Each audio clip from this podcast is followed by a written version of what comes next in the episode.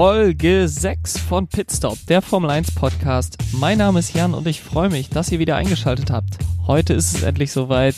Ich stelle euch meinen Saisonausblick für die Saison 2020 vor.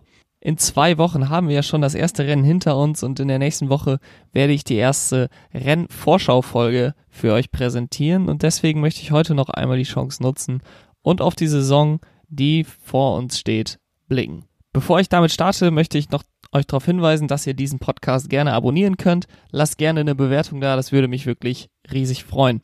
Darüber hinaus könnt ihr mir auch auf Twitter folgen, at pitstopf1 Jan. Könnt ihr immer sehen, wenn eine neue Folge hochgeladen wird und veröffentlicht wird und seid immer auf dem neuesten Stand. Ich werde, wenn die Rennen starten, dort auch äh, versuchen aktiv zu sein während der Rennen, sodass wir dort ein bisschen Interaktion haben können. Würde mich freuen, wenn doch der eine oder andere da mitmacht. Wie sieht die Saisonvorschau aus? Wie habe ich mir das vorgestellt? Ich werde euch zunächst alle Teams und Fahrer vorstellen, die an der Formel 1 Saison 2020 teilnehmen und dann abschließend äh, einmal drei Prognosen wagen, die vielleicht nicht jeder so sieht. Ähm, solche Bold Predictions nennt man das ja auch. Und dann abschließend ähm, eine Prognose für die Weltmeisterschaft 2020 angeben. Also welche Teams sind vorne in der Konstrukteurswertung und welche Fünf Fahrer werden am Ende vorne stehen in der Fahrerwertung 2020. Lass uns also starten mit der Vorstellung der Teams und Fahrer und wir machen das Ganze in umgekehrter Reihenfolge der letztjährigen Weltmeisterschaft und starten mit Williams F1 Team. Fahrer für diese Saison sind George Russell, der wurde im letzten Jahr 20. und Nicolas Latifi, der seine erste Saison in der Formel 1 fahren wird. Letztes Jahr wurde man Zehnter in der Weltmeisterschaft mit einem WM-Punkt. Das Ganze ist die schlechteste, schlechteste Saison, die Williams, glaube ich, je hatte in der Formel 1 gewesen.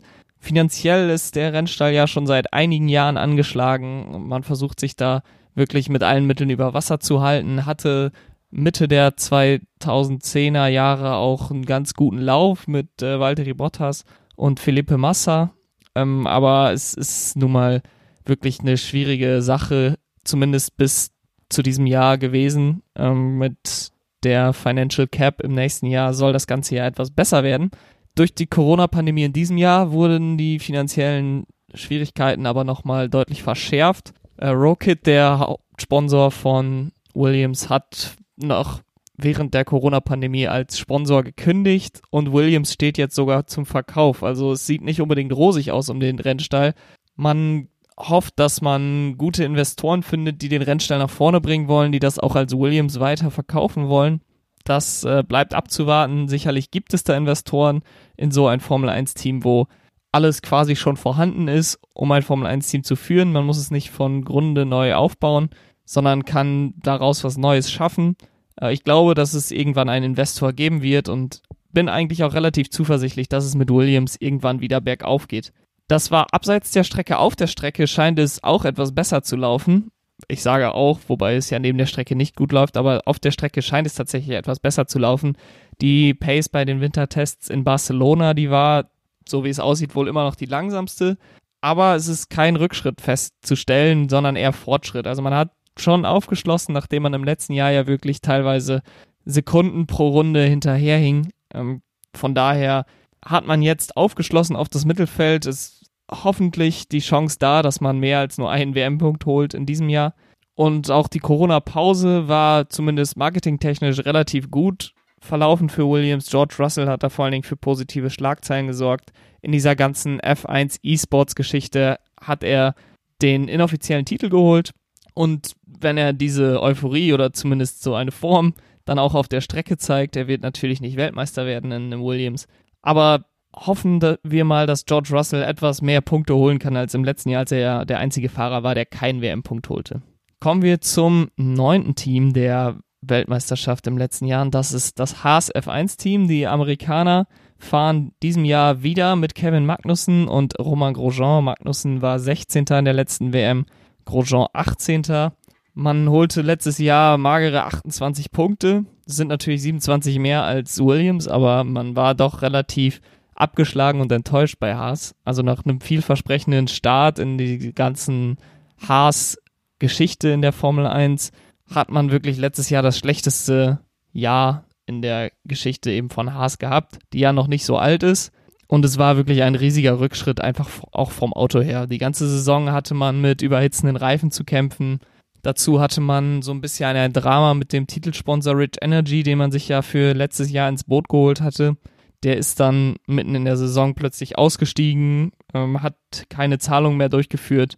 Jetzt hat man sich diesem Titelsponsor wieder entledigt. Rich Energy ist wieder weg vom Auto. Die alten Farben sind zurück, also wieder mehr dieses Grau-Weiß-Rot, was äh, aus meiner Sicht auch ganz gut aussieht. Mir gefällt auch das Schwarz-Gold, was sie in der letzten, äh, im letzten Jahr hatten aber jetzt auch mit einem, einem relativ schicken Auto eben mit ähm, Grau, Weiß, Rot. Und eben auch der Hoffnung, wieder konkurrenzfähiger zu sein als letztes Jahr. Ich, glaube nicht, dass sie ganz weit vorne im Mittelfeld landen werden. Ich glaube nicht, dass sie mit McLaren, mit Racing Point und auch mit Renault mithalten können. Aber die beiden Alphas, sage ich mal, also Alpha Tauri und Alpha Romeo, werden beide sicherlich äh, eben im Kampf mit Haas sein, wer da um Platz 6, 7, 8, 9 in der Konstrukteursweltmeisterschaft, wer da zu finden sein wird.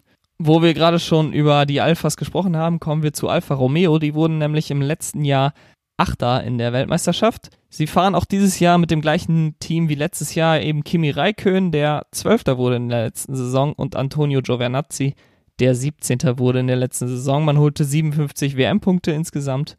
Es war eine ziemlich durchschnittliche Saison für Alpha. Also sie hatten zu Ende der Sauberzeit, also als sie noch sauber hießen, ähm, ähnliche, ähnliche Resultate, auch durchaus schlechter. Man hatte sich jetzt wirklich wieder ins Mittelfeld vorgekämpft, ähm, aber hat jetzt im letzten Jahr auch keine Bäume ausgerissen. Also sie schienen auch nie da gewesen zu sein, wenn es mal die Chance auf sehr gute Ergebnisse gab. So wie in Hockenheim hatten sie ja die 30 Sekunden Strafe am Ende des Rennens wegen der ähm, Missachtung der Startregularien. Kimi war im letzten Jahr relativ konstant. Er hat auch den Großteil der Punkte geholt. Wie gesagt, er wurde Zwölfter in der Weltmeisterschaft. Giovinazzi ist in der zweiten Saisonhälfte deutlich besser gefahren, hat sogar in Singapur einmal das Rennen angeführt, aber sie waren eigentlich nie wirklich eine Gefahr für McLaren oder für Renault. Und ich glaube, auch dieses Jahr werden sie, wie ich gerade schon gesagt habe, sie werden mit Haas kämpfen, mit Alpha Tauri kämpfen um die Plätze 7, 8, 9. Vielleicht äh, fällt eins der drei Teams, die ich gerade schon mal genannt habe, also McLaren, Racing Point, Renault. Vielleicht fällt eins dieser Teams noch zurück, dann wäre auch Platz 6 durchaus möglich. Aber mehr wird das, glaube ich, in diesem Jahr nicht. Für Alfa Romeo wird es auch mit dem Blick auf das Jahr 2021 interessant. Also vielleicht ist das nämlich diese Saison Kimis letztes Jahr. Daher scheint äh, Giovinazzi auch relativ sicher zu sein fürs nächste Jahr. Ich kann mir nicht vorstellen, dass so ein Team jetzt nach der Saison gleich zwei Fahrer wechselt. Man hat sich ja so ein bisschen als Ferrari-Ausbildungsschmiede etabliert. Mit Robert Schwarzmann und Mick Schumacher stehen da natürlich zwei junge Formel 1 äh, in den Startlöchern, die dieses Jahr für Prema in der Formel 2 fahren, eben aus der Ferrari Drivers Academy. Schumacher sicherlich alleine wegen dem Namen und all dem, was dazugehört, der Favorit auf dem Platz, aber Schwarzmann, wenn der in der Formel 2 Saison deutlich besser ist als Schumacher im gleichen Team, dann wäre es eigentlich nicht zu entschuldigen, ihn nicht zu nehmen, äh, sondern Schumacher. Von daher wird auch das in der Formel 2 spannend werden. Wie gesagt, ich kann mir nicht vorstellen, dass beide kommen werden. Dafür ist so ein Team dann einfach auch zu, zu unsicher vom finanziellen her, wenn dann beide nicht durchstarten äh, und man plötzlich sich am Ende der, der Weltmeisterschaft wiederfindet. Das kann sich höchstens so ein Team wie Alpha Tauri erlauben, zwei junge Fahrer zu nehmen, die von Red Bull da ja wirklich das Geld bekommen ähm, bei Alfa Romeo kann ich mir das nicht vorstellen. Da wird mindestens einer der beiden Fahrer im nächsten Jahr auch wieder fahren. Wo wir schon wissen, dass beide Fahrer im nächsten Jahr wieder fürs Team fahren werden, ist Racing Point. Wir haben Racing Point F1 mit den Fahrern Sergio Perez, der 10. wurde im letzten Jahr, und Lance Joel, der 15. wurde im letzten Jahr. Man holte insgesamt 73 WM-Punkte und über kaum ein Team, so muss man sagen, wurde im, in der Corona-Pause so viel geredet wie über Racing Point. Also es gab viele Schlagzeilen um Racing Point. Man hat beide Fahrer schon für 2021 bestätigt. Es gab die Umbenennung in Aston Martin, die für 2021 angekündigt wurde. Dann gab es Spekulationen um ein mögliches Engagement von Toto Wolf zur nächsten Saison, weil er bei Aston Martin eben auch als Investor dabei ist. Sebastian Vettel gilt als Fahrerkandidat für Aston Martin in 2021, was ja offensichtlich nicht so sein wird, da man eben beide Fahrer schon bestätigt hat. Äh, und dann gab es natürlich noch die Sache beim Wintertest in Barcelona, als Racing Point mit einem Auto auftrat, was ziemlich genauso aussah wie der 2019er Mercedes und man auch eine ziemlich gute Pace hatte, die dem 2019er Mercedes ziemlich nahe kam. Also Racing Point ist nicht aus den Schlagzeilen zu bekommen derzeit in der Formel 1. Und man wird dadurch, dass man eben diesen Mercedes hat, auch zu Beginn der Saison relativ schnell sein, glaube ich. Also man hat mit Sergio Perez einen sehr guten Fahrer, einen soliden Fahrer. Man hat mit Lance Stroll einen Fahrer, der vielleicht nicht, vielleicht so ein bisschen durch sein Paydriver-Image immer ein bisschen ins schlechte Licht gestellt wird, aber ich glaube auch Lance Stroll kann gute Rennen fahren. Das hat er letztes Jahr auch gezeigt mit seinem vierten Platz in Hockenheim. Er war einfach zur richtigen Zeit am richtigen Ort. Und das ist was, was Racing Point wirklich versteht wie kein anderes Team. Also immer wieder landet ein Force India zu früheren Zeiten oder eben ein Racing Point vorne auf den oberen Plätzen. Sie schaffen es immer wieder und ich glaube, sie werden auch dieses Jahr wieder das eine oder andere Podium sich ermöglichen, weil sie einfach dieses Jahr auch ein gutes Auto haben und die Risiken in der Strategie vielleicht auch mal eingehen, um dann ein gutes Ergebnis zu erzielen. Wenn wir schon bei Mittelfeldteams sind, die Podien erzielen können, kommen wir zu dem Sechstplatzierten der letztjährigen Konstrukteursweltmeisterschaft und das ist die Scuderia Alpha Tauri. Die hieß ja im letzten Jahr noch Scuderia Toro Rosso. Alpha Tauri jetzt, das ist die Modemarke von Red Bull, die soll etwas stärker beworben werden, daher wurde der ganze Rennstall mal umbenannt. Sie starten in die Saison mit den Fahrern, die auch die zweite Hälfte der letzten Saison dort gefahren sind. Das ist einmal Pierre Gasly, der Siebter wurde in der letzten Weltmeisterschaft und Daniel Quert, der 13. wurde in der letzten Weltmeisterschaft. Pierre Gasly hat natürlich den Großteil dieser Punkte geholt, als er für Red Bull gefahren ist, für das Mutterteam. Man sagt zwar Schwesterteam im Red Bull-Kosmos, aber es ist eine eindeutige Hierarchie da zu sehen. Ähm, Daniel Quert ist im letzten Jahr ja wiedergekommen, und hat dort auch relativ gute Leistung gebracht. Also es war wirklich eines der besten Jahre seit langem für Toro Rosso. Es war auch jetzt in den Wintertests relativ vielversprechend. Es bleibt abzuwarten, ob sie wirklich so weit fortgeschritten sind, dass sie Renault und McLaren und eben auch Racing Point, die ja ziemlich schnell zu sein scheinen, nochmal angreifen werden können. Ähm, zwei Podien im letzten Jahr, ich habe es gerade schon mal angedeutet. In Hockenheim holte Daniel Quert den dritten Platz, in Brasilien holte Pierre Gasly den zweiten Platz. Das zeigt, dass beide Fahrer eine gute Pace haben. Es ist aber gleichzeitig auch, da man eben Sechster wurde in der Weltmeisterschaft, ein Zeichen dafür, dass beide nicht unbedingt konstant sind. Es ist ein bisschen eine Wundertüte und es kann in jedem Rennen weit nach vorne gehen, aber es kann auch 15., 16. werden, jedes Rennen. Von daher muss man immer mit den Alpha Tauri rechnen und es ist sehr schwer vorher zu sagen, wo sie wirklich am Ende dieser Saison stehen werden. Kommen wir zum fünftplatzierten der letztjährigen Konstrukteursweltmeisterschaft und das ist das Renault F1 Team. Fahrer für Renault sind Daniel Ricciardo und einer der beiden neuen Fahrer in der Formel 1, Esteban Ocon. Letztes Jahr holte man 91 WM-Punkte, wie gesagt, das war gut genug für den fünften Platz in der Konstrukteursweltmeisterschaft. Allerdings muss man sagen, dass man 2018 einen deutlich besseren Eindruck machte und jetzt dann sogar Daniel Ricciardo für sich gewinnen konnte, ihn von Red Bull abwerben konnte. Man hat aber wirklich einen Schritt zurück gemacht in 2019. Abiteboul, Cyril Abiteboul, der Teamchef, steht dafür ziemlich in der Kritik und bei den Tests in Barcelona lief es auch ziemlich durchwachsen. Alles deutet nicht unbedingt darauf hin, dass man den Top-Teams näher gekommen ist. Und jetzt besteht eben auch die Gefahr, dass man, nachdem man im letzten Jahr von Platz 4 auf Platz 5 abgerutscht ist, auch noch auf Platz 6 abrutscht, äh, weil Racing Point eben einen sehr guten Testeindruck gemacht hat. Außerdem wird Daniel Ricciardo Renault am Ende der Saison verlassen. Das wird sich zeigen, ob das einen großen Einfluss hat. Ich schätze Daniel Ricciardo da nicht so ein, dass das irgendwie auf seine Performance einen Einfluss nehmen würde. Dennoch muss man das beobachten, glaube ich.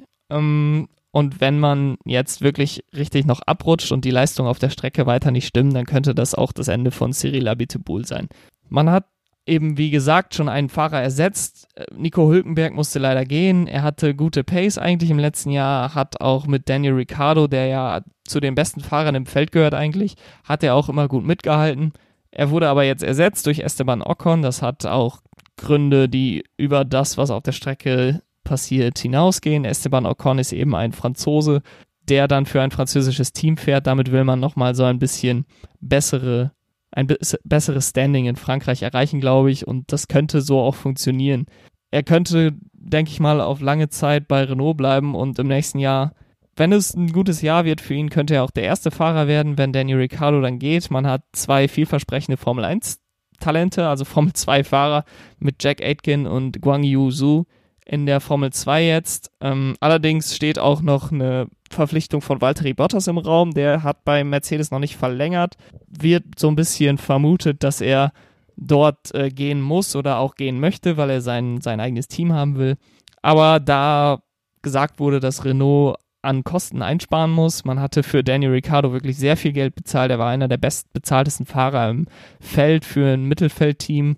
Äh, es gab jetzt starke Budgetkürzungen. Renault kürzt grundsätzlich sehr viel Kosten im Moment und da ist auch das Formel 1 Team nicht von ausgeschlossen. Man hat zwar gesagt, man will in der Formel 1 bleiben, allerdings äh, kann ich mir da nicht vorstellen, dass man 20, 25, 30 Millionen für einen Valtteri Bottas auf den Tisch legt, damit er für das Team fährt. Also Renault, Ricardo Ocon, ich glaube, es wird nicht unbedingt eine starke Saison von ihnen und sie werden eher hinter Racing Point abfallen, als dass sie an McLaren wieder näher rankommen. Kommen wir zu McLaren. Die haben nämlich Renault den Platz weggenommen an Platz 4 der Konstrukteursweltmeisterschaft im letzten Jahr. Fahrer sind wie auch im letzten Jahr Carlos Sainz und Landon Norris. Sie haben 145 WM-Punkte geholt, das meiste dadurch von Carlos Sainz, der Sechster in der Fahrerweltmeisterschaft wurde. Landon Norris wurde Elfter in der Fahrerweltmeisterschaft. Es ist ein bisschen so ein Übergangsjahr dieses Jahr für McLaren. Nächste Saison steht ein mittelgroßer Umbruch bevor. Sainz wird den Rennstall nach zwei Jahren wieder verlassen. Er wird durch Daniel Ricciardo ersetzt, der Renault verlässt. Und man wird auch den Renault-Motor, den man jetzt seit einigen Jahren im Auto hatte, ersetzen durch den Mercedes-Motor ab 2021. Man wird also zurückkehren zu McLaren Mercedes, was ja in den 2000er und 2010er Jahren wirklich eine gute Kombination war.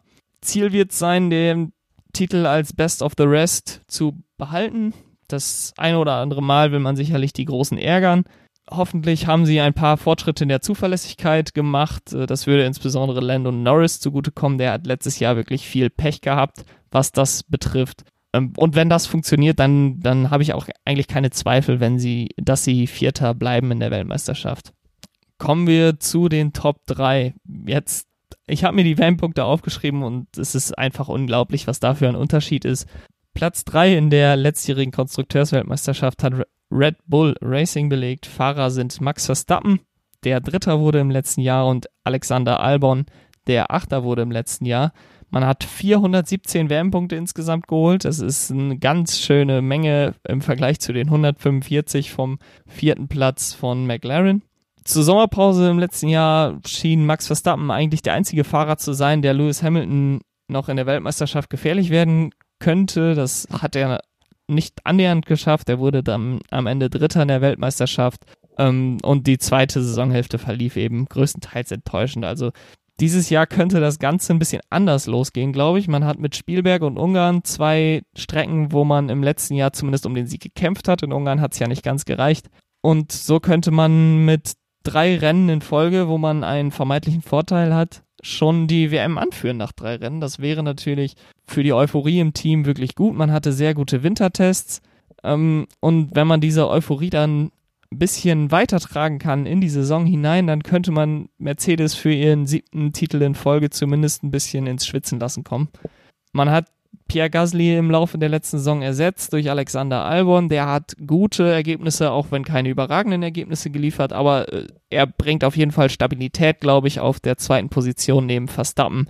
Man hat hier eine ganz klare Ausrichtung. Max Verstappen ist der Nummer 1 Fahrer.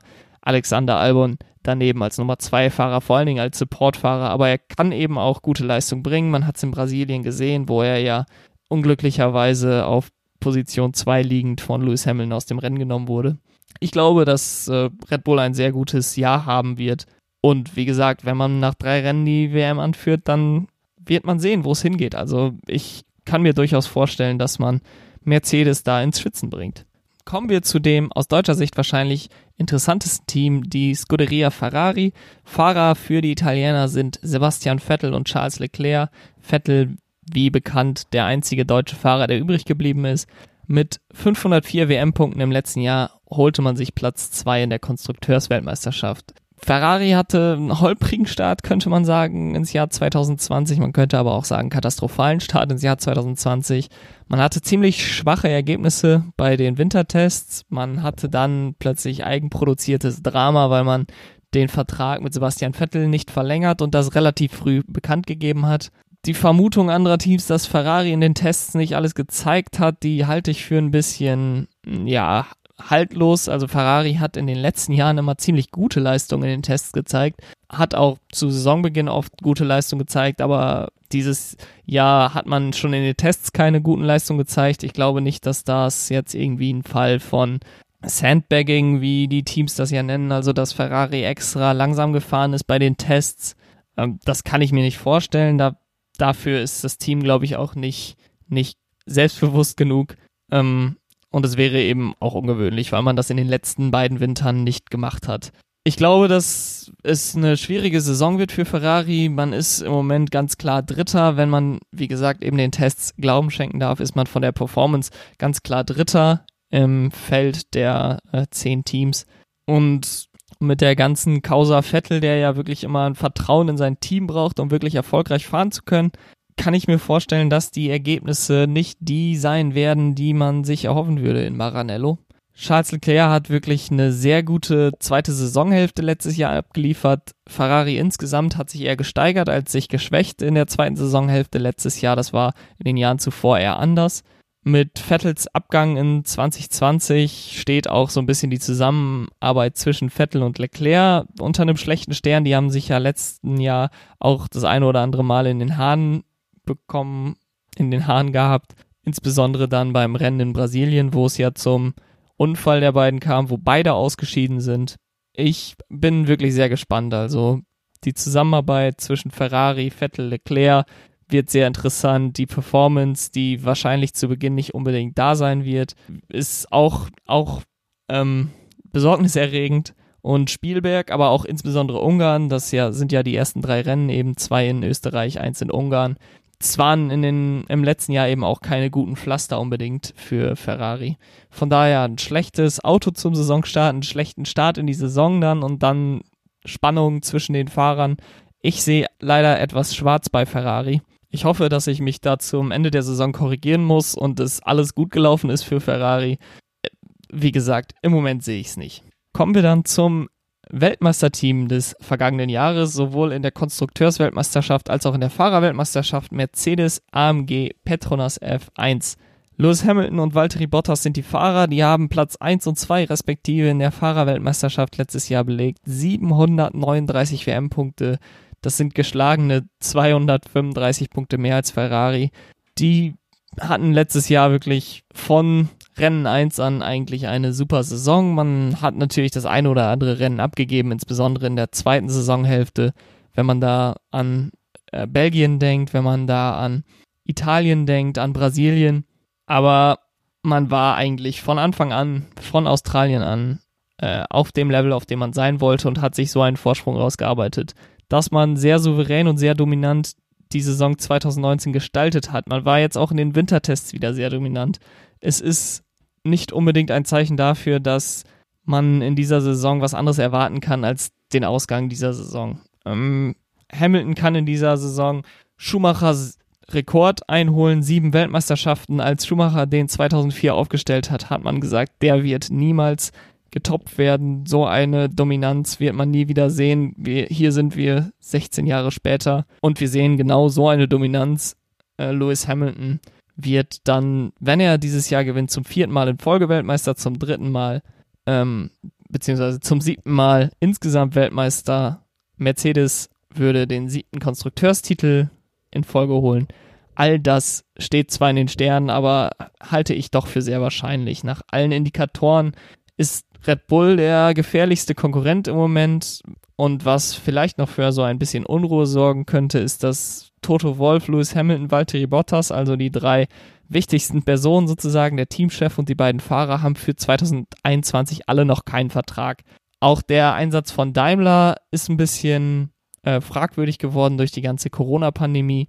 Sie werden in der Formel 1 bleiben, allerdings könnte ich mir auch da vorstellen, dass das Engagement ein bisschen zurückgefahren wird. Aber all das wird in dieser Saison wahrscheinlich noch nicht so ausschlaggebend sein, dass wir am Ende der Saison einen anderen Weltmeister haben als das Mercedes-Team. Kommen wir nun zu meinen drei Bold Predictions, drei Vorhersagen, die ich glaube in dieser Saison passieren werden, wo viele oder der Konsens der Formel 1-Fans wahrscheinlich mir widersprechen würde. Und ich starte direkt mit der ersten und das ist, dass Lando Norris Carlos Sainz im McLaren-Duell schlagen wird und so Best of the Rest wird. Ich habe schon gesagt, ich halte McLaren für das beste Team außerhalb der Top 3 und Lando Norris hatte im letzten Jahr wirklich starke Pace gezeigt, insbesondere im Qualifying hat er auch Carlos Sainz sehr oft geschlagen. Er war sehr jung mit seinen 19 Jahren im letzten Jahr, ist jetzt reifer, ist jetzt äh, bei McLaren wirklich angekommen hat viel Erfahrung gesammelt und er hatte einfach so viele Zuverlässigkeitsprobleme im letzten Jahr. Äh, wenn man da an die Rennen in Deutschland denkt, wo ja wirklich jeder ein gutes Ergebnis hätte erzielen können, wenn man im Rennen geblieben ist, da hatte er, da ist er nicht ausgeschieden wegen eines Crashs, sondern wegen eines Motorschadens. Äh, das gleiche in ähm, Belgien in der letzten Runde, wo er auf dem fünften Platz war. Er rein statistisch muss sich das ganze jetzt, das ganze Pech, was er im letzten Jahr hatte, zumindest ein Stück weit wieder ausgleichen in diesem Jahr. Und daher glaube ich, dass er Carlos Sainz nicht nur gefährlich werden kann im McLaren, sondern dass er auch ihn schlagen wird. Carlos Sainz verlässt ja auch äh, Ferrari, vielleicht will man da auch so ein bisschen den Übergang schaffen, dass man Lando Norris noch ein bisschen mehr in den Fokus stellt in dieser Saison. Von daher, meine erste Prognose ist, dass Landon Norris Carlos Sainz schlägt und Best of the Rest wird. Also mindestens siebter wird in der Fahrerweltmeisterschaft. Vielleicht kann er ja auch den sechsten Platz holen, so wie Carlos Sainz im letzten Jahr, wenn Alex Albon eben nicht die, die Ergebnisse bringt, die er bringen sollte im Red Bull. Meine zweite Prognose ist, dass die Weltmeisterschaft im letzten Rennen entschieden wird. Ich habe es gerade schon mal gesagt, Mercedes scheint dominant zu sein wieder, auf der anderen Seite haben wir mit Spielberg zwei Rennen und Ungarn einen Rennen wirklich eben Strecken, die insbesondere Red Bull liegen. Und Red Bull könnte so ein bisschen Euphorie aufbauen, ein bisschen einen Vorsprung sich sogar aufbauen in der Weltmeisterschaft nach drei Rennen.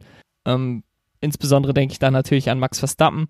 Und durch die verkürzte Saison mit den weniger Rennen kann so ein Vorsprung nach drei Rennen dann schon dazu führen, dass man ganz schön ins Schwitzen kommt bei Mercedes und diesen Vorsprung erstmal aufholen muss, ähm, weil es gibt eben nicht so viele Chancen, viele Punkte zu holen und einen großen Vorsprung sich wieder rauszuarbeiten, bevor man ins letzte Rennen geht. Daher glaube ich, dass die Entscheidung erst beim letzten Rennen fallen wird. Abu Dhabi ist ja eher eine der langweiligeren Strecken im Kalender. Da könnte man hoffen, dass es eben Spannung gibt beim letzten Rennen. Dann kann auch das Rennen in Abu Dhabi spannend werden, wenn man da zurückdenkt an 2010, wo Sebastian Vettel erstmals Weltmeister wurde, oder 2016 mit dem Battle zwischen Lewis Hamilton und Nico Rosberg.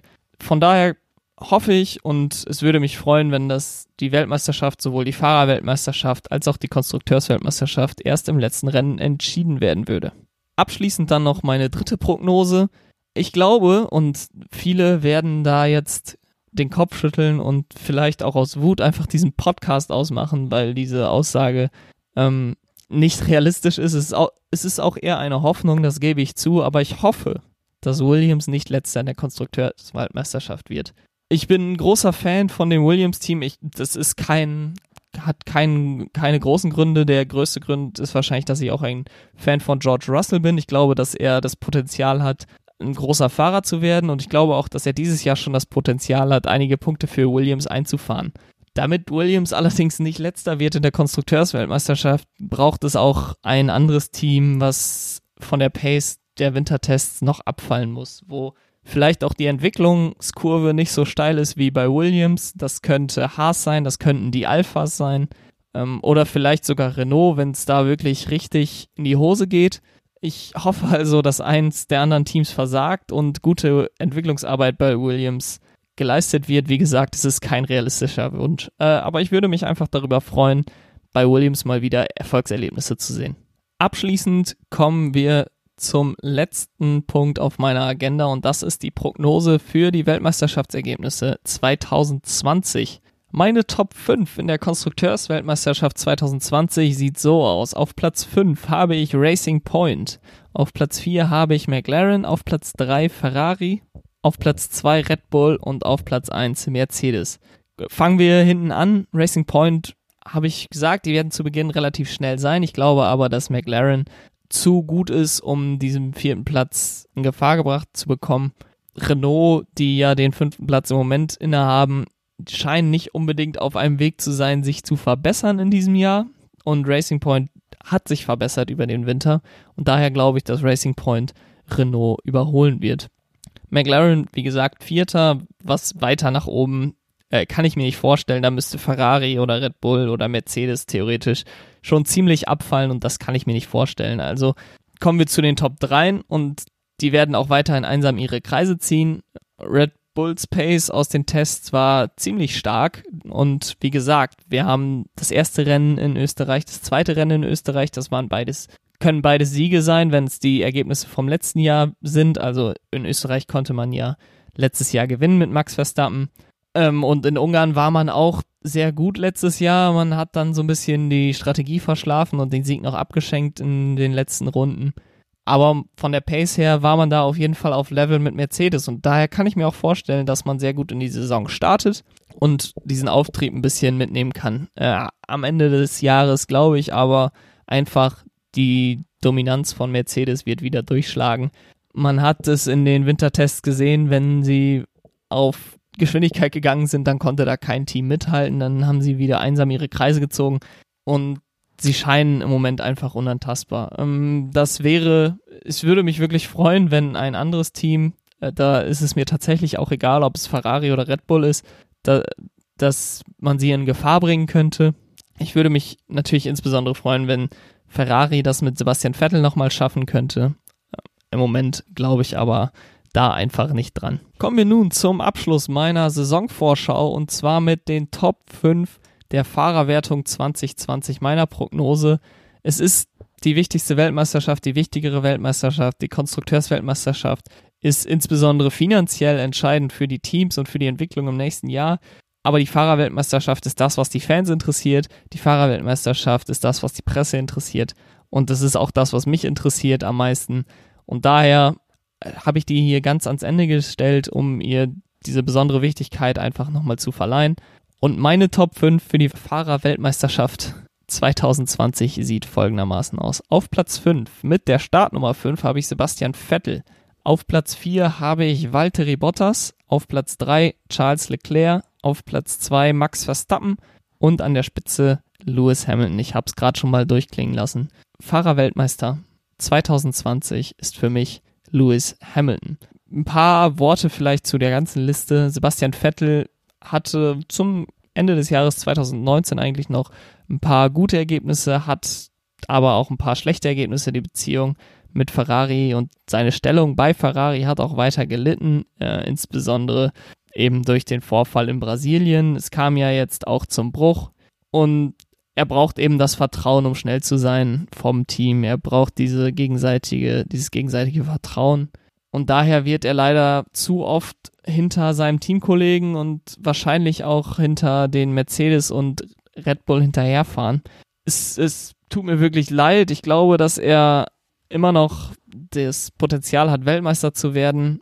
Er hat aber einfach das Vertrauen in sich selbst, in seine eigenen Fähigkeiten nicht mehr und kommt auch offensichtlich äh, bei Ferrari nicht richtig auf einen grünen Zweig. Er konnte nicht das wiederholen, was Michael Schumacher vor 20 Jahren geschafft hat bei Ferrari.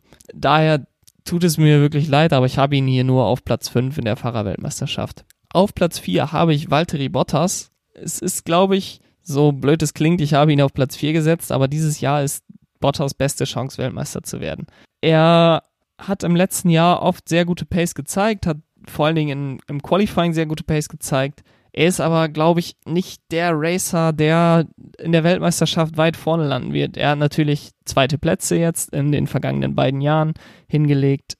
Aber da ich insbesondere glaube, dass Charles Leclerc und Max Verstappen bessere, bessere Fahrer sind, aber eben auch dass die Lücke zwischen insbesondere Red Bull und Mercedes geschrumpft ist, dass mindestens Max Verstappen vor ihm landen wird. Und in dieser Liste habe ich auch Charles Leclerc vor ihm eingeordnet. Auf Platz 3, wie gesagt, Charles Leclerc. Er hat letztes Jahr insbesondere in Italien und Belgien sehr, sehr gute Ergebnisse, eben seine ersten beiden Siege geholt. Auch in Bahrain sah es lange sehr gut aus für Charles Leclerc auf diesen ähm, Strecken. Wird auch in diesem Jahr auf jeden Fall gefahren. Das wird ihm entgegenkommen. Er wird noch mehr Unterstützung von Ferrari bekommen. Er wird von Anfang an Nummer 1 in der, in der, ja, in der Teamorder sein. Er wird nicht mehr Sebastian Vettel vorbeilassen müssen. Das, das glaube ich einfach nicht. Man wird ihn auf ihn setzen in der Zukunft und er wird das neue Gesicht von Ferrari werden. Und er wird für Ferrari-Verhältnisse in diesem Jahr wahrscheinlich relativ gute Ergebnisse, äh, für Ferrari-Verhältnisse insgesamt natürlich noch nicht ausreichende Ergebnisse holen. Er wird den dritten Platz in der Fahrerweltmeisterschaft holen. Das wäre ein Schritt vorwärts nach dem letzten Jahr, in dem er Vierter wurde. Und das wäre insgesamt eine sehr versöhnliche Saison für Charles Leclerc. Auf Platz 2 habe ich dann Max Verstappen. Er hat sich von äh, Platz 3 im letzten Jahr dann nochmal verbessert auf Platz 2. Er hat, glaube ich, im, was das Auto angeht, einfach im Moment noch das bessere Gesamtpaket als Charles Leclerc. Deswegen schlägt er ihn auch erneut in der Fahrerweltmeisterschaft. Ich glaube auch, dass er derzeit zumindest von der Erfahrung und von, ja, dem ganzen Umfeld einfach im Moment auch der bessere Fahrer ist. Ich habe ihn ja in meinem Fahrer-Power-Ranking auch auf Platz 1 gesetzt. Dort war natürlich die Voraussetzung, dass alle die gleichen Autos haben. Das äh, ist derzeit eben nicht der Fall. Deswegen glaube ich, dass er Zweiter wird in der Weltmeisterschaft vor Charles Leclerc. Besseres Auto. Ganz leicht gebe ich ihm als Fahrer den Vorzug vor Leclerc und er wird Zweiter in der Fahrerweltmeisterschaft. Ja, und dann bleibt nur noch einer über. Lewis Hamilton ist für mich der Weltmeister 2020. Er wird seine siebte Weltmeisterschaft holen. Er hat das konstanteste und zuverlässigste Auto der Top 3. Er wird, glaube ich, mehr kämpfen müssen als in den letzten Jahren. Das habe ich schon anklingen lassen. Er hat nicht die Chance, so lange seinen Vorsprung aufzubauen, immer durch konstante Ergebnisse. Er muss liefern, er muss Rennsiege holen, direkt zu Beginn. Das wird er sicherlich auch machen. Ähm, vielleicht nicht in den ersten Rennen, aber in den darauffolgenden Rennen. Er wird vor allen Dingen auch immer vorne mitfahren. Er wird zweite, dritte Plätze immer holen. Also ich glaube, man sieht ihn bei, selbst bei 15 Rennen mindestens zehnmal unter den Top 3, wenn nicht sogar öfter.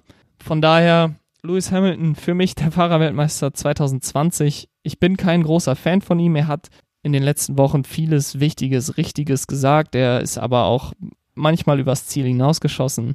Ähm, aber er ist eben im Moment der beste Fahrer im Mercedes und das wird auch dieses Jahr wieder reichen, um Weltmeister zu werden. So, und das war sie, meine Saisonvorschau für die Saison 2020. Ich freue mich auf die nächste Woche, wenn es dann endlich heißt Race Week. Nächsten Montag ist es soweit. Freitag sehen wir dann erstmals die Autos wieder auf der Strecke, bevor es dann am 5.7. mit der Formel 1 wieder losgeht. Ich hoffe, euch hat die Saisonvorschau gefallen, habt ihr irgendwelche, irgendwas auszusetzen an meinen Prognosen, dann meldet euch doch bei Twitter oder schreibt mir eine Mail pitstopf1jan at gmail.com könnt ihr mich auch per Mail erreichen oder eben bei Twitter at pitstopf1jan.